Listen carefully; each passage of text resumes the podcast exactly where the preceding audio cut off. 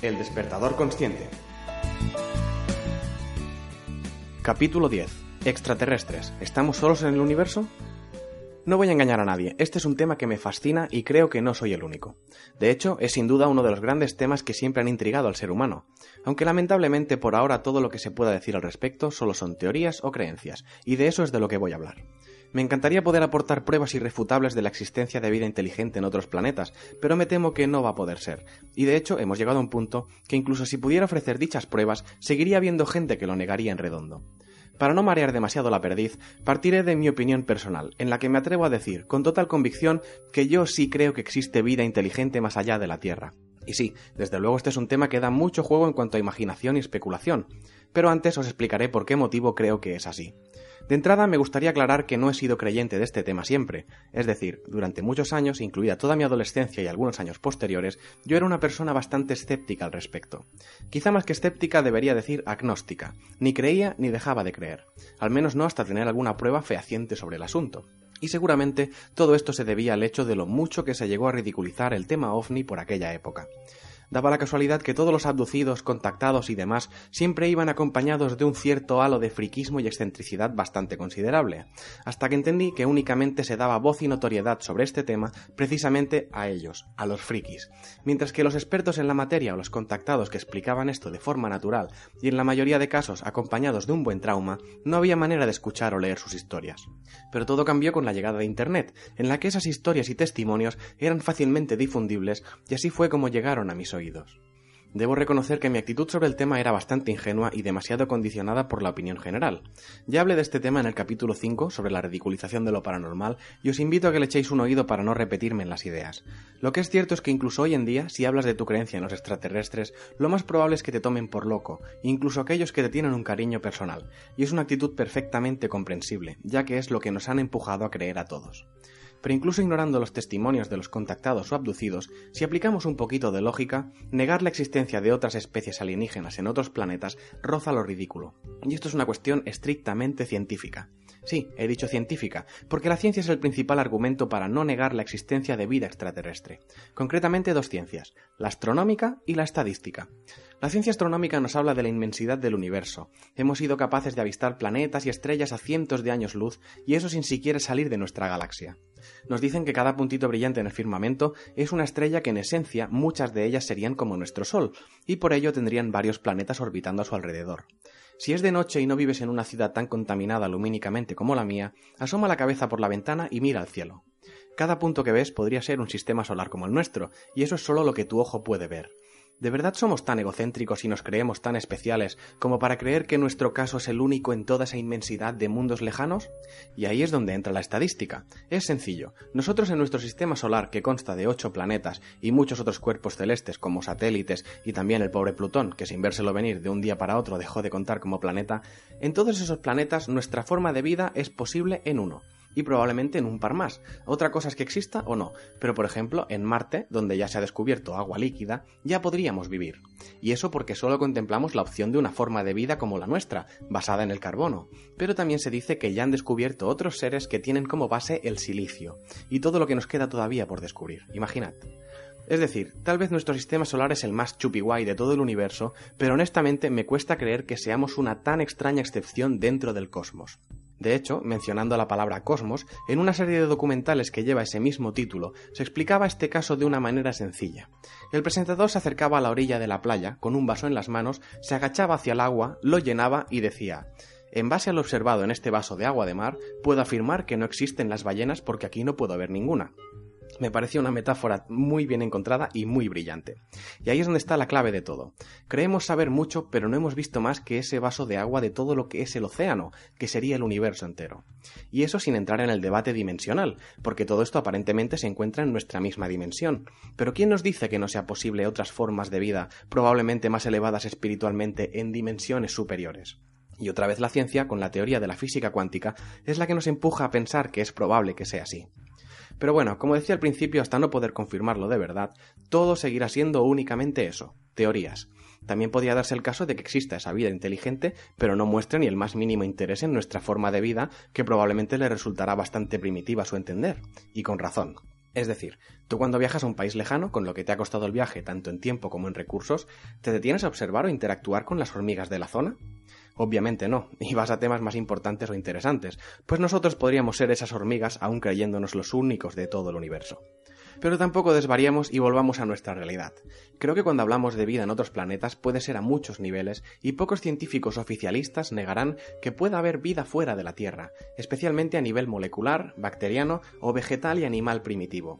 Si hablamos de vida inteligente, ya imagino que la mayoría serán más reticentes, cosa que tampoco me extraña, ya es bastante difícil encontrar vida inteligente en este planeta, pues imaginan otros mundos.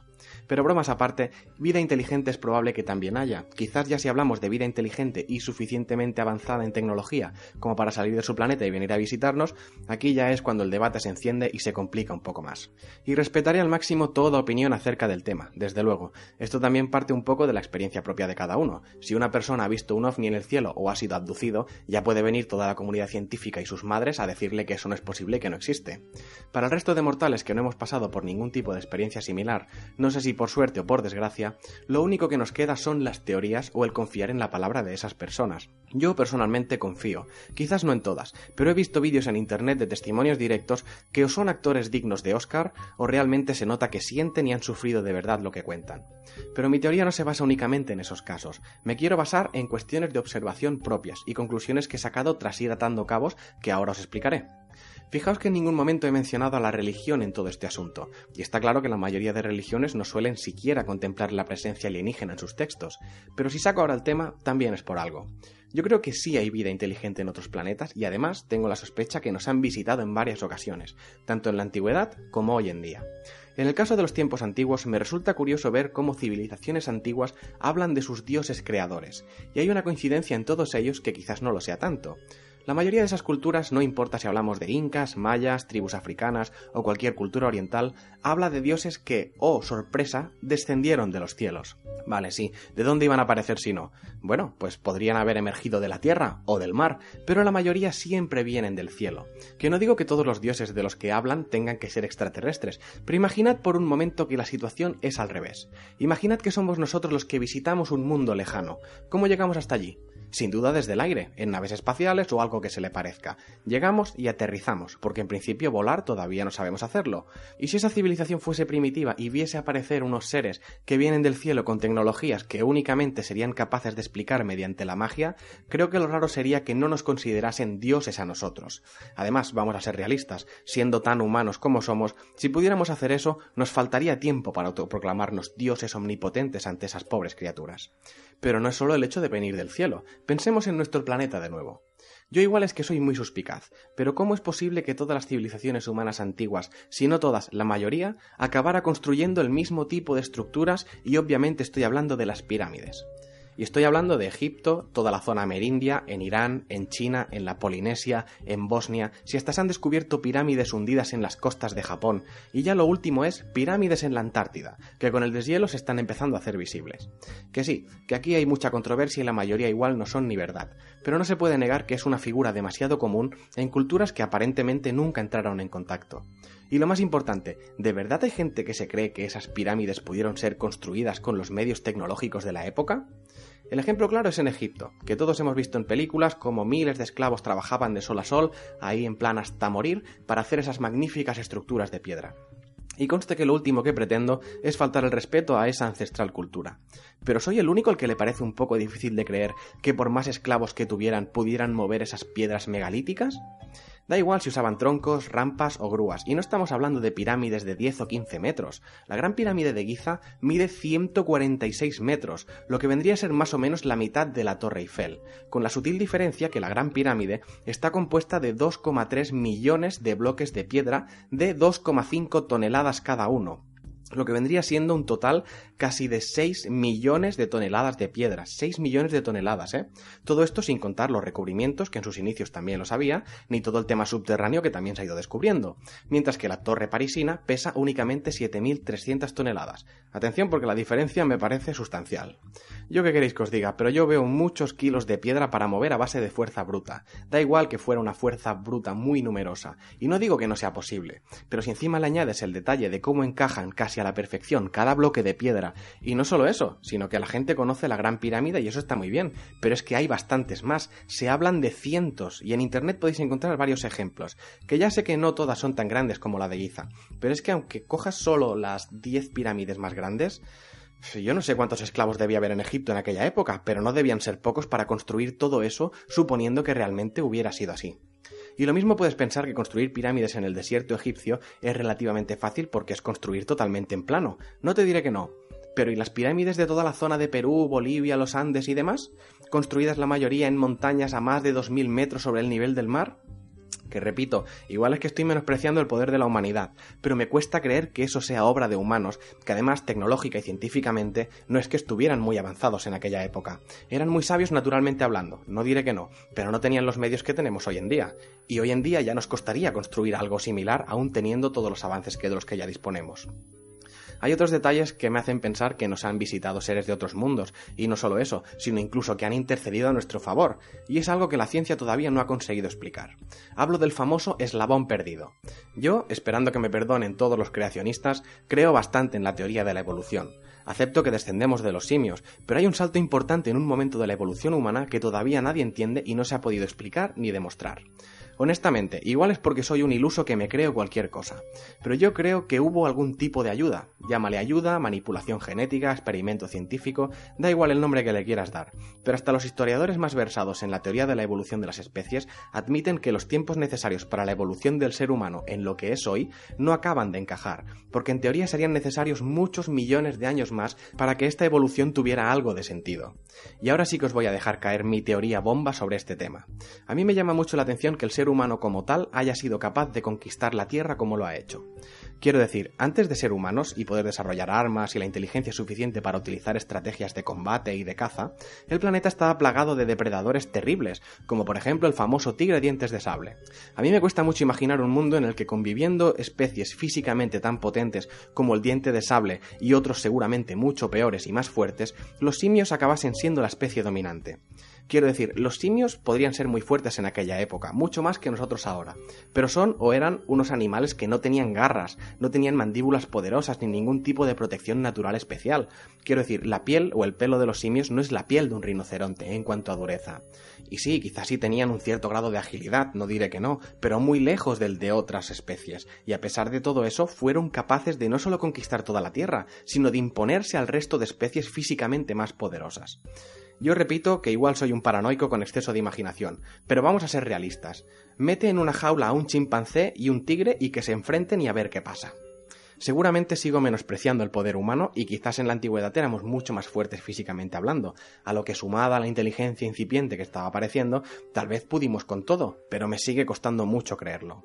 De hecho, suelta ahora mismo al cazador más experto en mitad de una selva sin armas de fuego y a ver cuánto dura. Y por si alguien piensa que la conquista del planeta se debió más al número que a la fuerza, vamos a ver una cosa. Un ser humano tarda nueve meses en gestarse y necesita como muy mínimo unos 15 años para alcanzar cierta madurez física. Y eso sin mencionar que el nacimiento humano suele ser de uno en uno, exceptuando gemelos y casos más excepcionales, pero normalmente es de uno en uno. En 15 años, que es lo que tardaría un ser humano en convertirse en un adulto más o menos en su esplendor físico, una familia de leones o hienas tranquilamente han visto nacer a cuatro o cinco generaciones y a tres, a cuatro o cinco miembros por parto, si no más. Todo eso sin tener en cuenta que en poco más de un año esas criaturas ya han madurado físicamente y ya se pueden merendar a un humano adulto. Yo sigo creyendo que tuvo que haber algún tipo de ayuda porque si no, no me lo explico. Y todo esto que digo es refiriéndome a la antigüedad. Pero hoy en día creo que no solo nos siguen visitando, sino que nos siguen ayudando, o lo han hecho en cierto momento. ¿Os suena el incidente de Roswell? Es un clásico de la ufología y de hecho se considera el episodio que hizo nacer esta disciplina. Resumiendo rápido para quien no conozca la historia, se dice que un ovni se estrelló en un rancho de la ciudad de Roswell, en Nuevo México, y de ahí le viene el nombre al incidente. Este episodio también se dice que da pie al inicio del encubrimiento por parte del gobierno de Estados Unidos sobre todo el tema alien. Podéis encontrar más información sobre el tema en cualquier página de internet y se han hecho ya varios documentales al respecto, la credibilidad de los cuales dejo a vuestro criterio. Pero es difícil saber si esto es cierto o no, a pesar de que ya ha ocurrido la desclasificación de varios documentos secretos de varios gobiernos del mundo y testimonios de antiguos agentes del mismísimo FBI que parece que confirmarían la historia, aunque prefiero mantenerla en interrogante. La cuestión es que cierto o no, casualidad o no, pensad que este incidente ocurrió en 1947, dos años después del fin de la Segunda Guerra Mundial. Hay una teoría que sostiene que los aliens se acercaron a la Tierra al detectar la detonación de las bombas atómicas de Hiroshima y Nagasaki en 1945, y que vinieron o bien al llamarles la atención el acontecimiento que hizo saltar sus alarmas, o incluso hay quien dice que vinieron a advertirnos de los riesgos de este tipo de armamentos, pero bueno, tampoco es muy relevante el motivo por el cual vinieron. La cuestión es que se dice que tras este incidente se estableció comunicación con ciertas razas aliens y que principalmente nos dieron un empujón tecnológico a cambio de beta saber tú qué. Todo esto en el más absoluto secreto, por supuesto. Esto ocurrió a finales de los 50, en los que la aviación militar había evolucionado un poquito, no podemos negar la evidencia, pero la aviación comercial estaba todavía prácticamente en pañales. Lo curioso es que en el 47 tenemos el incidente de Roswell y en poco más de 20 años pasamos de tener aviones con tecnología bastante arcaica a ser capaces de enviar al hombre a la Luna en el año 1969. Que sí, que son más de 20 años, pero si repasamos la historia de la aviación hay un acelerón importante en este sentido. Por no mencionar que la evolución tecnológica no se queda ahí. Hablamos del inicio de los ordenadores, circuitos integrados, microchips, telefonías, internet y tantas otras cosas que ni nos imaginamos, sobre todo a nivel militar. Que sí, que he entrado en modo conspiranoico total con este asunto y podría ser únicamente fruto de la casualidad o del avance natural de la tecnología, pero yo esta relación la veo. Puede ser descabellada y algo totalmente aislado, pero por lo menos me llama la atención. Y no me quiero alargar más porque este tema sí que se me podría ir de las manos con todas las teorías y testimonios que he leído en internet y tantos otros libros y revistas.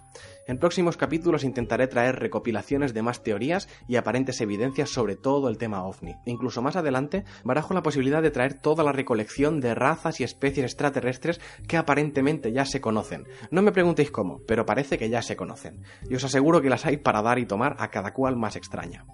Para terminar, solo deciros que pido perdón si me he dejado llevar por el entusiasmo con este tema.